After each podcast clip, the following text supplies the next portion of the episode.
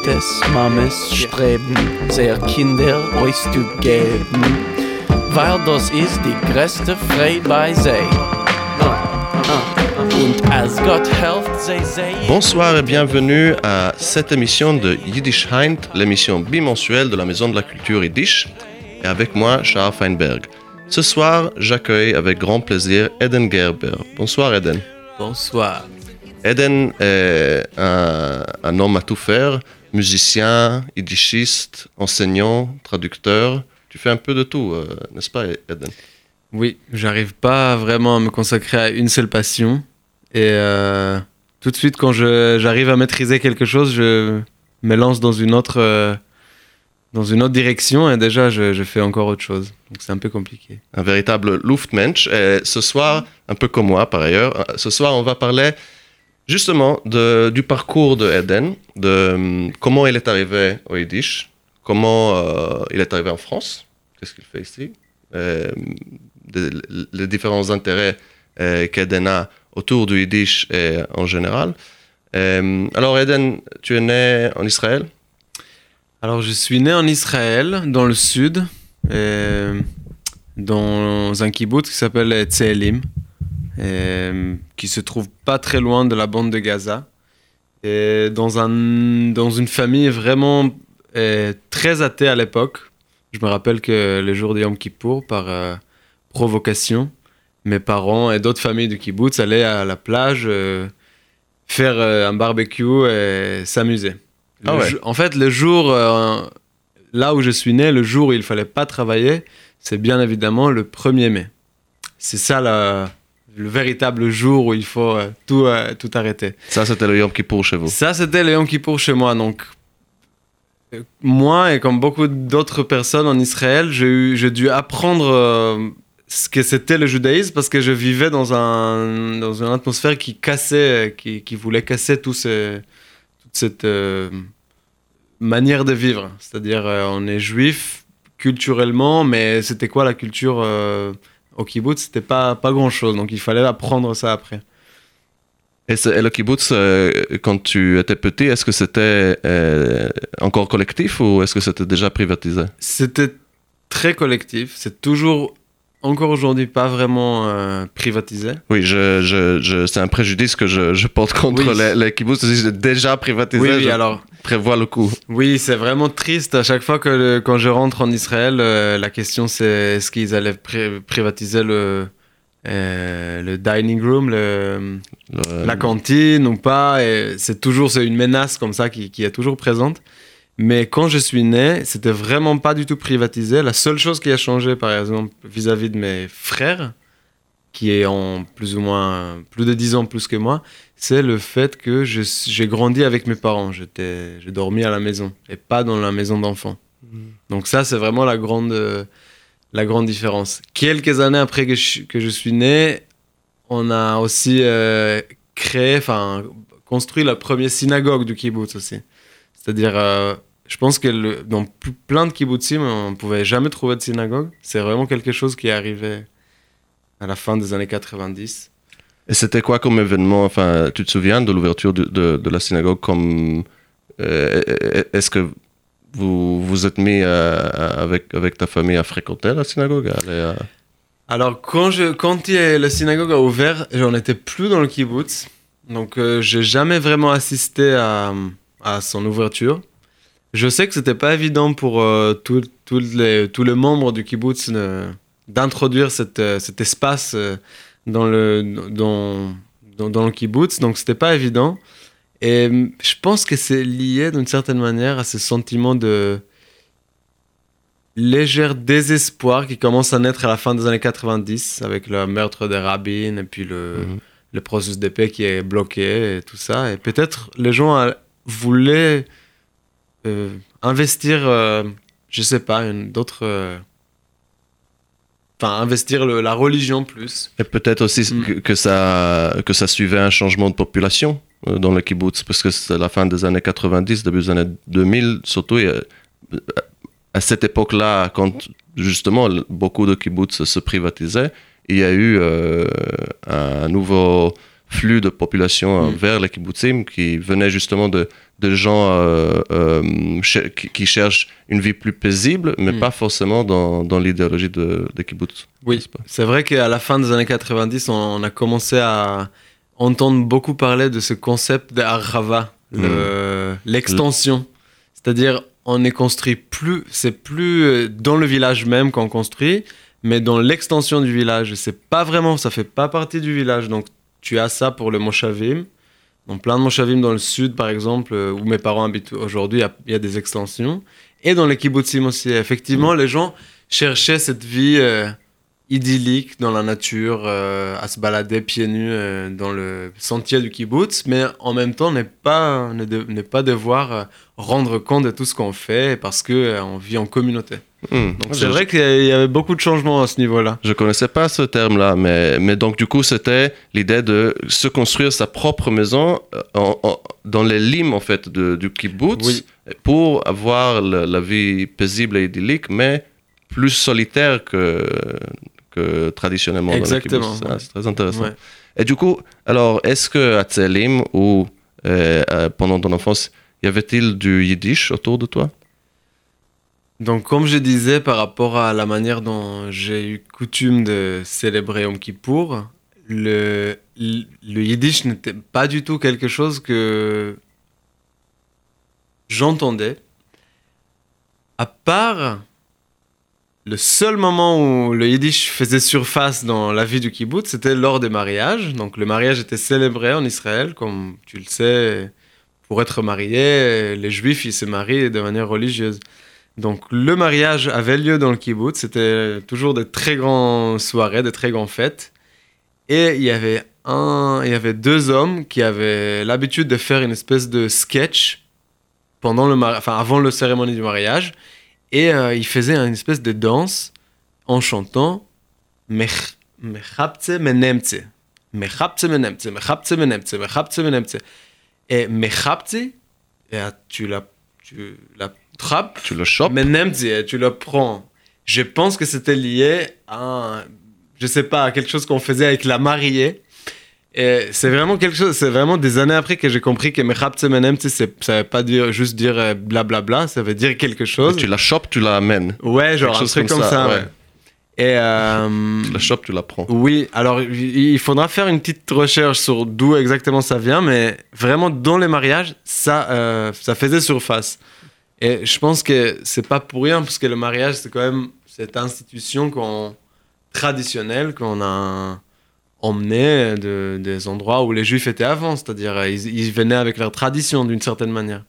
Donc c'était vraiment très léger, il n'y avait pas vraiment un contact avec le yiddish, et, le- et ce contact était très. euh, pas très profond, quoi. Mhm. Hmm.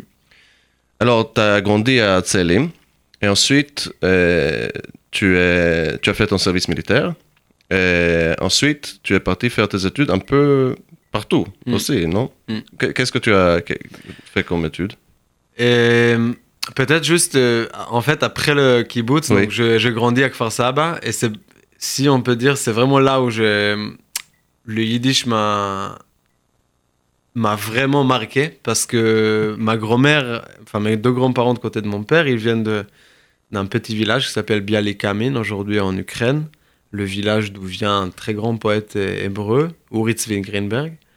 Et euh, j'avais à 16 ans très, une grande passion pour euh, le surf. Et euh, je voulais avoir de l'argent pour partir en Sri Lanka.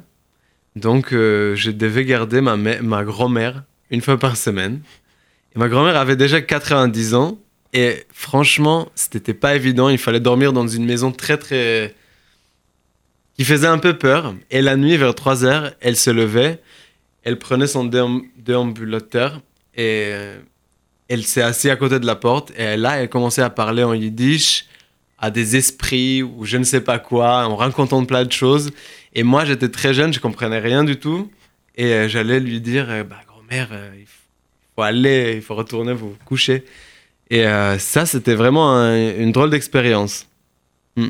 Avec le l'exil, euh, enfin, la Gola, euh, le- la, ouais, Ouais, le Chapzi Nemzi dans les mariages. Ensuite, la Mm. grand-mère qui délire la nuit en Voilà. yiddish. Ouais. Et ça, là, t'avais quel âge? Tre- 13 ans? Je- non, j'avais, là, j'avais genre 16 ans. 16 ans. J'avais 16 ans et je comprenais pas encore euh, le rapport euh, que euh, y a entre l'hébreu, le yiddish en Israël, c'est le rapport compliqué qu'il Oui, qu'il y avait. Ça n'a pas encore til- tilté dans Non. ta vie. le- le- t'as- pas, tu t'es pas mis à apprendre le yiddish Non. à ce moment-là. Non, non, c'est c'est arrivé bien après. Effectivement, je donc j'ai fait le service militaire et là, je commençais à beaucoup lire. On, on était dans un bataillon de et gauche bien pensant qui avait beaucoup lu les, existentialistes. Donc, je commençais à avoir cette espèce de engouement pour la France. Et euh, je suis arrivé en France euh, pour apprendre la philo, la philosophie. Et euh, c'est en master, quand j'ai commencé mon master, je, je suis allé à Berlin pour apprendre l'allemand, pour pouvoir bien lire Hegel et Kant dans leur langue d'origine. Bien sûr. Et euh, bon, même un an, ça suffisait pas du tout pour euh, finir l'introduction à la critique, euh, la première critique, le premier livre de Kant.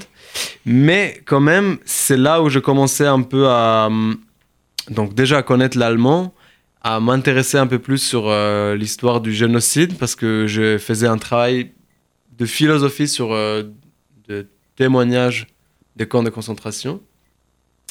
Et en retournant à Paris, c'était il y a 4 ans, j'ai découvert le centre euh, de culture, La maison de la culture. la maison de la culture yiddish. En allant à, au- à cette rencontre qui a toutes les semaines à la maison de la culture yiddish, c'est un café, le café, je me rappelle plus comment ça s'appelle. Euh, y- y- Yiddish After Song, de, de, euh, Peut-être. Yiddish sur, sur la langue. C'est peut-être ça. Oui. C'est une rencontre euh, de gens qui parlent yiddish et qui veulent entretenir cette langue. Donc je suis allé là-bas, j'étais assis avec euh, pas mal de vieilles personnes qui partageaient de vieilles souvenirs et moi j'ai bon, je, je, je, je venais pas de leur monde mais j'ai commencé à les entendre et, et j'ai commencé à comprendre parce que je connaissais un peu d'allemand, d'hébreu. C'est évidemment pas la même chose mais quand même c'est un- une grande base. Donc c'est à ce moment-là où j'ai commencé à me dire mais en fait euh, cette langue, euh, je la connais sans le- la connaître. Et il faut peut-être que j'investisse ça. Euh, alors, Eden, il est, est aussi musicien, et clarinettiste en particulier. On va discuter de ça un peu plus tard, mais j'ai demandé donc à Eden pour cette émission de choisir quelques chansons euh, à écouter. L'une des chansons, c'est une version ladino d'Avinu Malkenu, euh, qu'on va écouter tout à l'heure. Eden, juste avant, est-ce que tu peux peut-être présenter la chanson et nous dire en deux mots pourquoi tu l'as choisie? Donc, euh, c'est vraiment lié au fait que mon groupe de musique, à Saphir, euh, interprète un répertoire qui vient de la Grèce, de Turquie, de la mer Égée et de la mer Noire.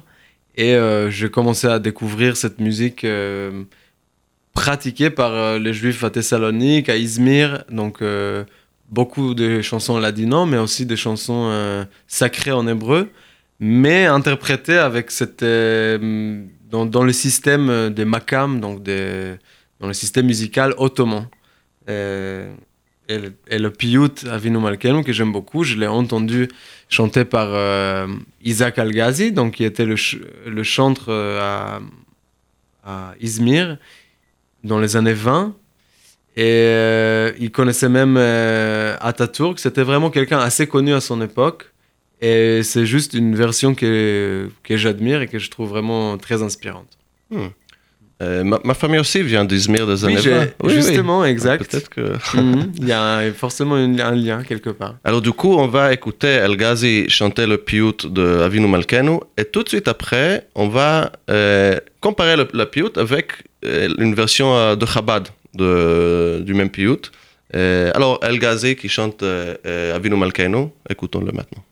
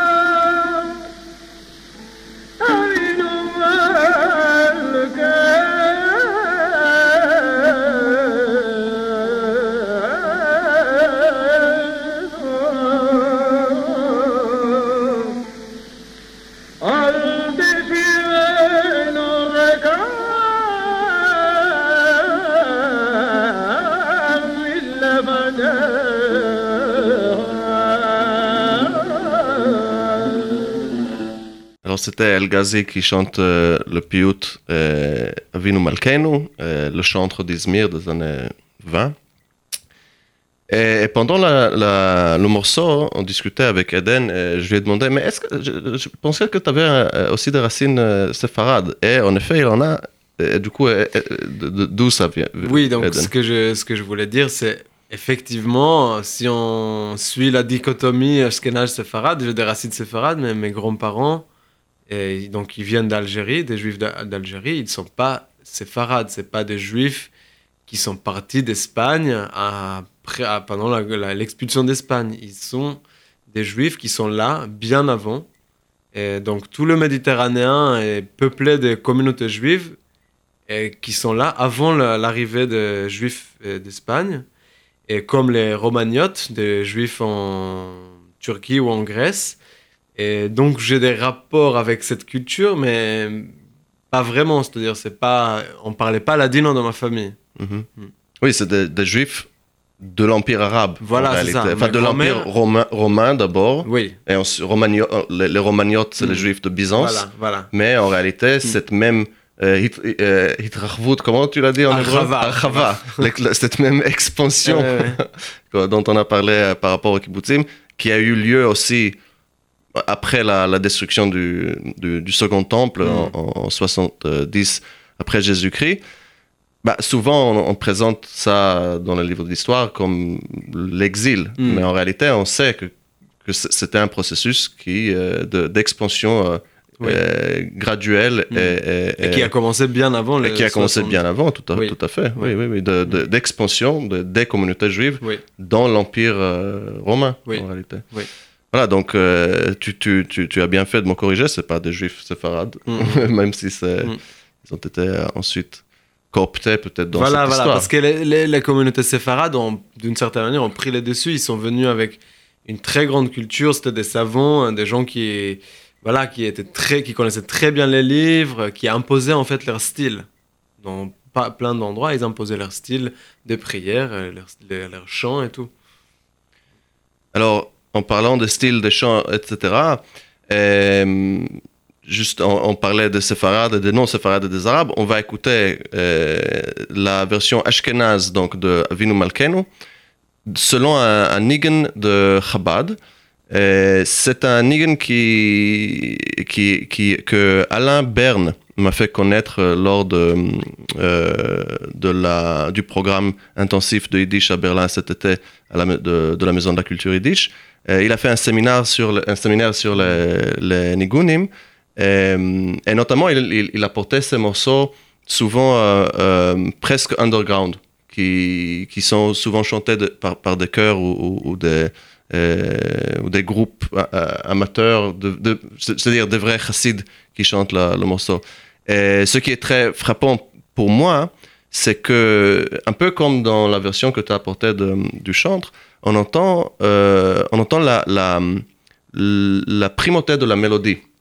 C'est-à-dire, c'est pas les, les nigunim, ce, ne sont- ce- ce- ce ne sont pas des morceaux qui sont euh, euh, d'une grande complexité harmonique. Hmm.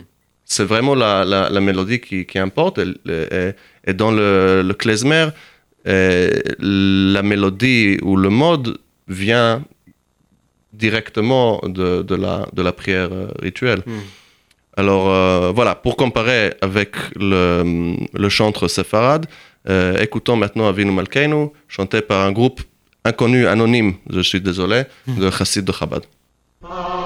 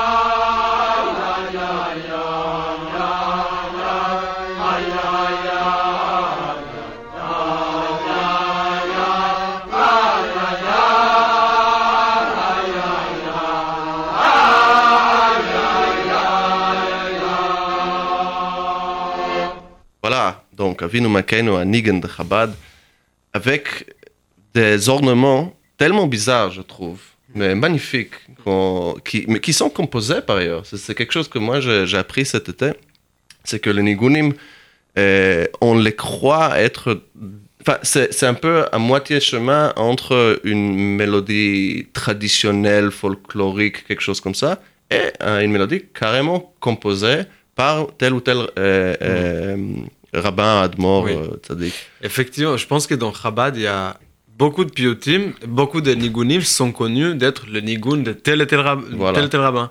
Par exemple, il y a un, un nigun que j'adore et que j'ai écouté et joué par Yom. Et par, Yom, le grand cl- euh, Le grand clarinettiste voilà. français. Et ce nigun s'appelle Eliata. Et Eliata est écrit par euh, Der Alte Rebbe, donc le fondateur de, de Chassidut Chabad. Ah, mais, mais nigun-là aussi, de Ralter Rebbe. C'est c'est Voilà. le fondateur. Donc, Voilà. On dit que Alter Rebbe, il était vraiment très très, il était très haut dans le niveau de spiritualité. C'est pour ça qu'il a écrit ces magnifiques nigunim. Donc c'est vrai que c'est c'est écrit. euh, je pense que chaque rabbin, grand rabbin, il, il apporte ses mélodies en fait, d'une certaine manière. Oui, et en plus, les, les débuts du, du, du, du chassidisme, c'est pas si loin que ça. Je crois que Chabad, mais je, je me trompe sans doute, mais je pense que Chabad, c'est même une chassidoute du 19e siècle. Je pense que ça commence au Mm. tout début du 19e siècle. Je me trompe sans doute. Euh, mais, mais par là, je veux dire tout simplement que euh, l'affiliation d'un rabbin à l'autre, d'un Mm. chantre à l'autre, d'une génération à l'autre, elle n'est pas si éloignée que ça. Non. C'est-à-dire, c'est pas, c'est pas inconcevable de préserver même une musique euh, orale transmise oralement euh, pendant 200 ans. Non, pas- non, c'est vraiment c'est quelque chose qui passe euh, dans ces communautés euh, qui est vraiment préservé. Ouais. C'est pas euh, c'est pas une réécriture après coup. C'est vraiment, je pense, c'est vraiment été élaboré par ces rabbins Ouais. il y a très longtemps. Alors du coup, ça, ça, ça nous amène à parler un peu de, de la musique que, que toi tu fais avec Asafir. Oui. Alors, c'est de la musique dite traditionnelle, Mm. n'est-ce pas? Et Qu'est-ce que ça veut dire même la de la musique traditionnelle? Moi, j'ai toujours du mal avec ce oui, concept. j'ai j'ai aussi du mal. Je, peux te dire que donc je viens d'une maison de, de dans ma famille, il y a pas mal de musiciens. Mon père, il est saxophoniste. toute mon enfance était et euh, j'ai écouté des, des les grands solos de John Coltrane, donc euh, tout le jazz, le modern jazz et tout. Et, mais j'ai jamais vraiment accroché. C'était vraiment quand j'étais à l'armée. Et c'était la fin de mon service euh, de trois ans. On était, euh, on était pos- positionné je sais pas si on peut le dire dans le radio, mais on était dans le centre nucléaire euh, en Israël, en train de garder le centre nucléaire. Alors, nous, on était à la fin de notre service. On n'était pas du tout entraînés pour garder quoi que ce soit. Et c'était sûr qu'il y avait d'autres gens qui étaient, qui s'occupaient de garder ça. Et à ce moment-là, on a décidé de former eh, un groupe de musique. Donc, on avait un oudiste et moi, j'étais à la flûte. Et il y avait un percussionniste et un guitariste. Et on a commencé à jouer de répertoire de musique arabe. Devant le centre nucléaire. Voilà, devant le cent- centre, centre nucléaire. Donc, c'est ça l'absurdité. Et, et- et ce qui est assez frappant et ce qui est génial en Israël, c'est-à-dire euh, les traditions sont, sont arrachées, sont mélangées, sont jouées de, pas par les instruments euh, d'origine. Et il faut effectivement élargir ce concept de musique traditionnelle. C'est pas quelque chose euh, qu'on peut préserver comme si c'était un, pur euh, concept. Donc, Ce- ça a été, si je peux dire, de la vraie fusion. Voilà, c'était de la vraie, vraie fusion. fusion. Oui, c'était vraiment de la vraie fusion. On, était, on, ça- on a même fait, donc on a fini, j'ai fini l'armée avec un concert euh, de fin de service militaire euh, qui est vraiment euh, très drôle parce qu'on a fini avec cette, cette musique, musique arabe jouée par des instruments plus ou moins traditionnels avec le oud et tout. Donc c'est marrant. Donc j'avais toujours un goût pour la musique traditionnelle. Et euh, évidemment, avec tout, avec beaucoup de recul et de distance, parce que je viens pas d'une tradition particulière. Et en Israël, il y a beaucoup de traditions, mais c'est un espèce de melting pot où euh, aucune tradition n'est vraiment préservée. Cette, euh, pendant la fête de Sukkot, il y avait le Hakafot, donc on sort le livre de Torah et on danse autour du synagogue. Donc je suis allé à un village en Israël, un village des juifs kurdes. Donc ils, sont, ils ont sorti le davoul, cette énorme percussion, et le zourna, cette espèce de, cette espèce de, je sais pas comment appeler ça, une espèce de, euh, euh, c'est comme un, le hautbois qui fait beaucoup de bruit. Ils ont sorti ça, ils ont joué. Donc les traditions existent, mais ils sont plus vraiment très vivants. Elles sont, elles sont peut-être qu'elles, oui, c'est qu'elles sont pas transmises oui. telles Mm. qu'elles, qu'elles auraient été euh, dans le foyer d'origine de Mm, ces communautés, mm, je mm, pense. Mais Ouais. ça, c'était récemment que tu as C'était récemment, à... Ah, c'était juste il y a une, deux semaines, Ouais. une, une semaine et demie. Parce que je sais, euh, une, une source m'a, confirmé que Eden a récemment aussi acheté un, un davoul. Oui, N'est-ce pas? exactement. Et le Zourna aussi? J'ai un zourna. Ah. J'ai une zourna, Zato. mais c'est vraiment un instrument pas évident à manier, qui fait beaucoup de bruit. Ouais, On dit que le zourna a deux, possi- deux, possibilités. Soit elle joue hyper fort, soit elle joue pas. On peut pas jouer pas fort. Donc, euh, c'est vraiment le star de la soirée, ou pas Voilà, c'est ça. Soit le star de la soirée, soit il... non, soit il fait rien.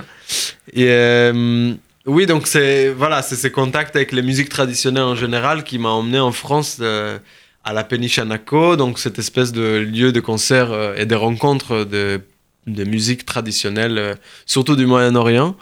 Euh, c'est là que j'ai rencontré ces musiciens avec qui je joue aujourd'hui de la musique euh, qui vient des Thraces, donc de la musique grecque qui vient des Thraces, donc cette région entre la Grèce, la Turquie, la Bulgarie. Et un endroit où j'ai été cet été parce que cet été j'ai acheté un- une voiture et j'ai fait tout un voyage jusqu'à Istanbul. Et donc j'ai vu vraiment de mes propres yeux les fêtes des villages où le répertoire qu'on joue est, joué de manière vraiment incroyable et plein de gens dansent, des enfants, des vieux. C'était vraiment très très joli de voir ça. Et c'était. Et quelles étaient tes impressions euh, du point de vue de la traditionnalité de ce que vous faites et de ce que tu as vu dans les villages C'est c'est toujours. Moi, ça m'intéresse toujours comment les, les musiciens contemporains. Parce que tous les musiciens qui jouent actuellement sont des musiciens contemporains. Même si euh, certains jouent des morceaux traditionnels et certains euh, aussi non seulement les jouent, mais euh, font très attention de les jouer à la manière traditionnelle. Je pense que c'est ça vraiment qui, qui, qui différencie de la musique tout court, la musique contemporaine. Peut-être c'est ça qui, qui, qui mérite l'étiquette traditionnelle, si, si jamais. C'est qu'il y a vraiment des gens à qui ça importe de jouer exactement à la manière euh, dont ils ont reçu la, la- la- le morceau. Sauf que bien évidemment, euh, euh, ils, ils- ils- le changent eux-mêmes aussi. Hmm. Je veux dire. Enfin bref, ça, c'est une, une parenthèse. Mais, Ouais. mais, mais alors, Bah, ce qui était vraiment frappant, c'est le contexte, c'est-à-dire les groupes que j'ai vus dans ces villages paumés entre la Turquie, la Bulgarie et la Grèce, où les gens parlent à moitié turc, à moitié grec, ils, se disent des réfugiés parce qu'ils ils étaient déplacés dans les changements de population, machin, c'est que toute la musique est là pour accompagner les danses. Donc chaque morceau a sa danse et les musiciens sont censés et vraiment donner le rythme, donner le- la couleur pour chaque danse. Donc c'est vraiment lié à c'est plus, ça va plus loin que la musique elle-même. C'est, c'est un, c'est, quelque chose qui est partagé avec les danseurs, donc les gens qui viennent à la fête du village, la paniri. Et, à Paris, par exemple, quand nous on joue ça, c'est pas pour animer des fêtes des villages qui sont déjà une pratique de génération en génération. On joue pour des gens qui ont une vie euh, dite moderne, qui eux ne connaissent pas grand-chose à cette culture. Donc on joue une musique traditionnelle, mais pour dans un contexte moderne.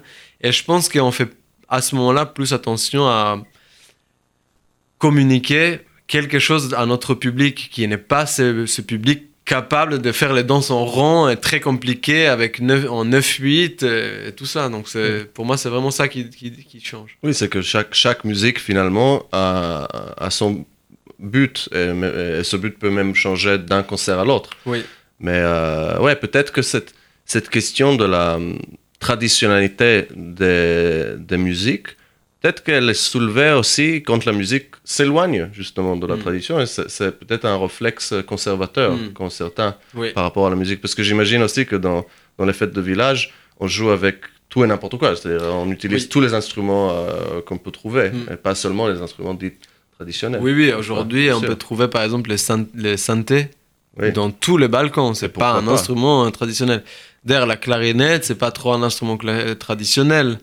Et c'est vrai que ça change, les, les choses évoluent. Le problème que nous, on a en tant que musiciens qui viennent pas de la tradition et qui jouent en France, c'est on veut.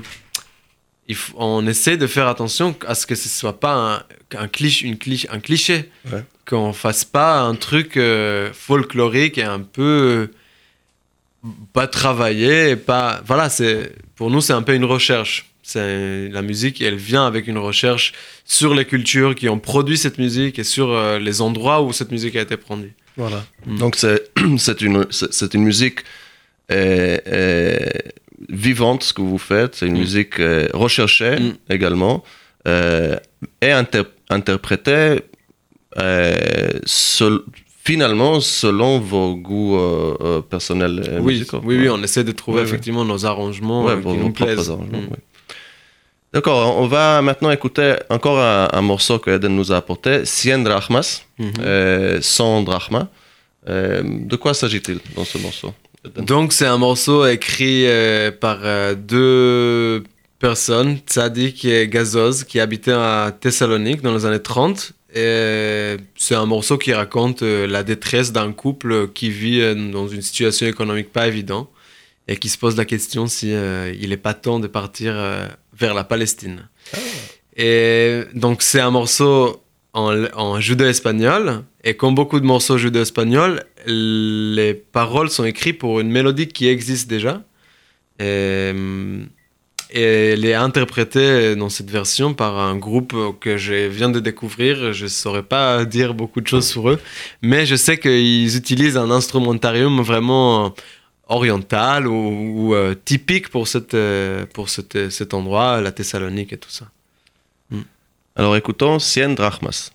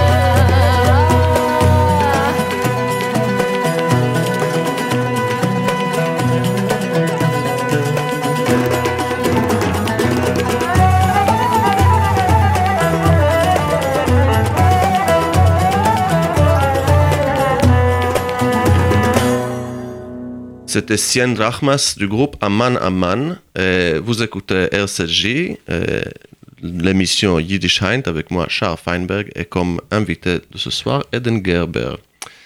Et alors, on était en train de discuter le groupe de musique où joue euh, Eden à Saphir. Et, euh, Eden, les deux morceaux que tu nous as apportés à Yiddish Heint jusqu'à maintenant sont en judéo-espagnol ou ladino. Et Qu'en est-il du Yiddish dans, dans la musique thracienne et la musique euh, euh, de toute cette région-là que vous couvrez Hmm. euh, dans, dans vos, vos, vos recherches Oui. musicales? Donc c'est vrai, c'est comment dire? Je quand je commençais la clarinette, je commençais par le répertoire euh, klezmer et le jazz. C'était les deux les deux versants de ma personnalité musicale, disons. Et, et déjà dans le répertoire klezmer, j'ai trouvé des chansons que après euh, j'allais rencontrer dans les sessions de musique avec mes amis turcs, par exemple. C'est-à-dire il y y a, y a dans le répertoire klezmer des influences euh, qui viennent de, j'imagine, l'Empire ottoman. Donc euh, c'est jamais très loin, mais je dois dire que quand j'ai découvert le son de la clarinette euh, en Turquie et en Grèce, j'étais vraiment très impressionné j'étais vraiment attiré par, ce, par la recherche de ces sons. J'ai un peu, j'ai pas laissé tomber, mais j'ai un peu changé, mais or- or- réorienté mes, mes, mes recherches du coup. Hum, avec Asafir, on joue pas un répertoire, euh, on, on joue pas non plus un répertoire de musique ladino, mais c'est vrai que c'est vrai que la, enfin, dans l'Empire ottoman vivait tellement euh, de différentes communautés qui partageaient euh, tellement de choses de manière culturelle que la musique qu'on fait, c'est peut-être pas le, on ne chante pas en ladino, c'est vrai, mais le, le timbre de cette musique et le, les mélodies sont partagées par, euh, par cette culture.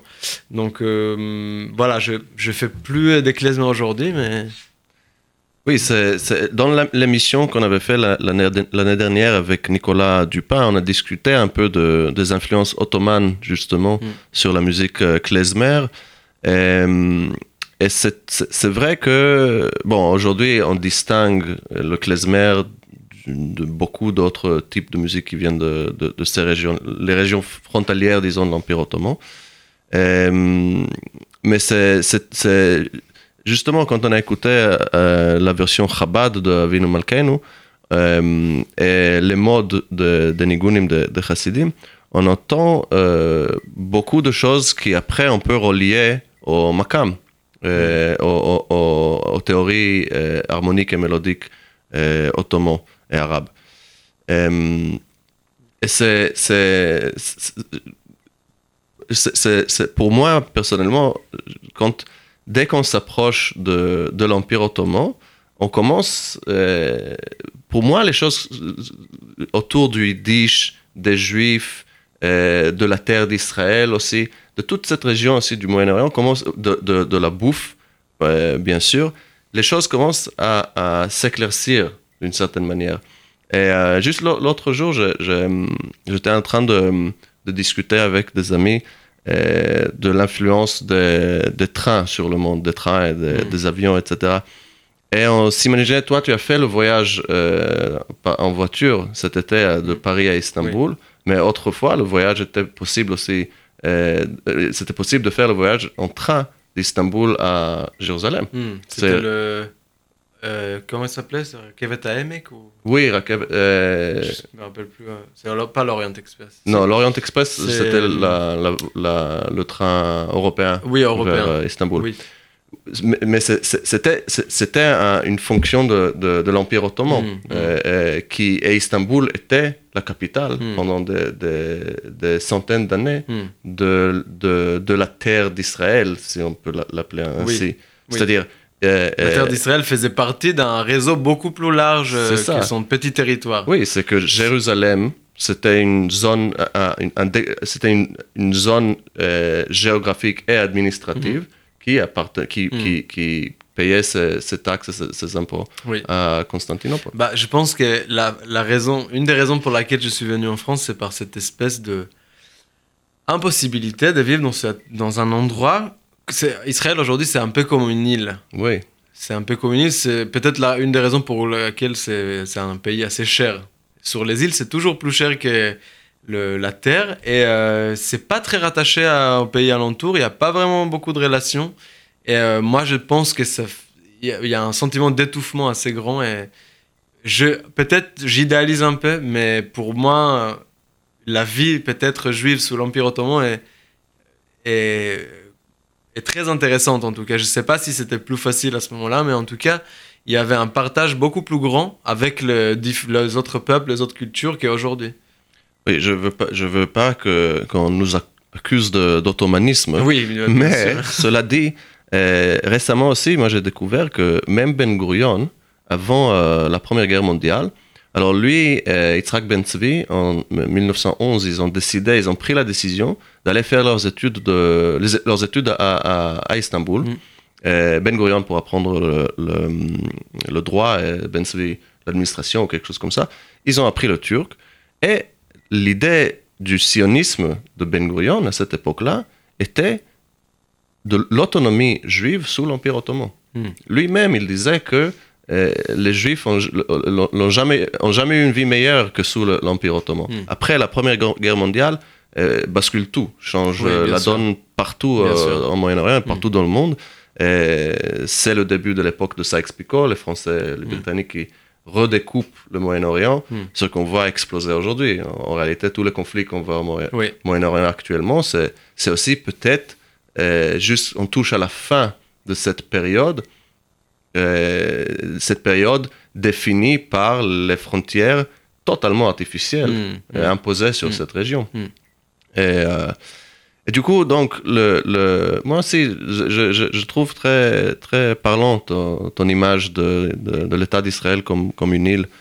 C'est vrai qu'il y y, y a un contact par osmose avec la cul- culture autour. Il y a un contact, mais très artificiel. Mais Il y a artificiel. des échanges, mais c'est pas du tout euh, les échanges que moi je souhaiterais euh, Oui. voir. Pas du tout la même chose. Oui. C'est pas du tout la même chose. Euh, oui, on a, on a encore le temps pour. euh, Euh, oui, c'est, hum, je veux dire, euh, et c'est, nous, comme deux Israéliens qui ont quitté la vie en Israël et qui, qui ont fait tous deux un, un chemin étrange et, et- et- et long et qui- qui n'est pas, pas encore terminé euh, envers d'autres cultures, d'autres pays, Mm. d'autres, langues. D'une certaine manière, pour moi, hein, personnellement, c'est, plus... euh, ça, ça- c'est plus confortable presque que- que- qu'une, qu'une vie euh, territorialisée. hmm, Qu'une vie territorialisée et nationalisée. Euh, Ouais, je pense que, enfin, pour moi, le, le- le rapport que je- que je- j'entretiens avec le Yiddish, c'est vraiment le, le rapport de quelqu'un qui essaie de retrouver ce qui, est à- ce qui a été couvert justement quand Israël a été créé. Ce qui est vraiment très frappant, c'est qu'il y a un vrai rapport entre les deux créations de l'État turc et la création de l'État d'Israël euh, sur le pont linguistique. C'est-à-dire en Turquie, il y a une épuration totale de la langue turque, de tous les mots euh, persans ou euh, arabes. Et on a changé d'alphabet aussi. Donc on a coupé toute une génération de tous les textes qui ont été écrits avant. Et en Israël, il y a eu une espèce de imposition euh, vraiment très massive de l'hébreu et qui, était, qui allait dans certains moments, dans certains endroits, à l'encontre de d'autres, langues euh, dites euh, de l'exil. et notamment le yiddish. Oui, et la- notamment le yiddish, bien la sûr. lutte principale, c'était contre le yiddish. Bien sûr, Euh, c'était, la langue, c'était la langue par excellence de, de, de, de la diaspora. Tout à fait. Mm. Bah, la comparaison entre les États modernes de la Turquie et d'Israël mérite toute une autre émission en réalité. Mais Mm. c'est- c'est c'est vrai, moi aussi j'ai- déjà réfléchi par rapport à cette question de, de deux États-nations modernes, Mm. modernistes, laïques, laïcisants, euh, avec un, un- un- un sous... euh, comment euh, un sous, sous-fond, c'est pas un mot, mais vous comprenez, les Oui, oui. auditeurs. un fond religieux Mm, exact. qui, Exact. qui serait active actuellement Mm, aussi. Oui. C'est vrai, en Turquie, on le voit en ce moment. En En, ce moment. Israël, c'est toujours Israël là.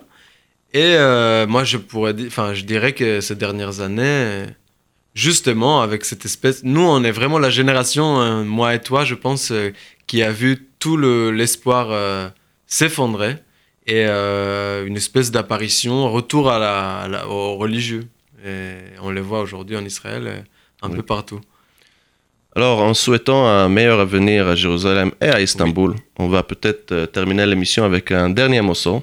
Euh, Tsambasin, Eden, euh, de quoi s'agit-il? Oui, donc c'est un morceau en pontique, donc c'est une langue, euh, un dialecte grec parlé par euh, le pontique, un peuple euh, grec qui vivait autour de la mer Noire, donc au nord de la nord-est de la Turquie, et un peuple qui, de manière similaire euh, aux Juifs, euh, était persécuté au XXe siècle, justement après la Première Guerre mondiale.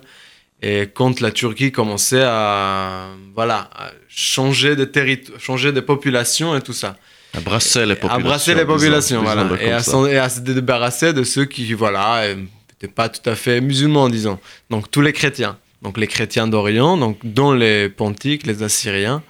Et euh, donc la musique qu'on joue, c'est aussi la musique pontique. C'est aussi une musique qui est, voilà, d'un peuple pas disparu, mais disons euh, très, euh, qui a qui a eu une, une histoire très très dure. Et euh, je, je, je vois peut-être le lien avec le yiddish là, c'est-à-dire. Peut-être avant de passer le morceau, euh, je vais dire qu'on n'a pas passé de morceau de Asafir euh, ce, soir parce que vous en avez pas. on est encore en train de, de- de- d'enregistrer les morceaux. Mais est-ce qu'on peut vous écouter euh, bientôt? Oui, donc que vous euh, on, part? on- va jouer justement, et on va faire un grand concert, un beau concert le 21 décembre à la Marbrerie à Montreuil. Pas très loin de Paris. Et le métro est tout près. Et ce sera peut-être. Et ce sera un concert partagé avec un autre groupe. Et je pense que ce sera vraiment une chouette occasion de nous découvrir. Super. Bah, merci beaucoup, Eden Gerber, d'être venu ce soir. Merci, à vous, euh, nos auditeurs. Merci à Daniel, notre technicien. Et je vous souhaite euh, bonne écoute et bonne soirée.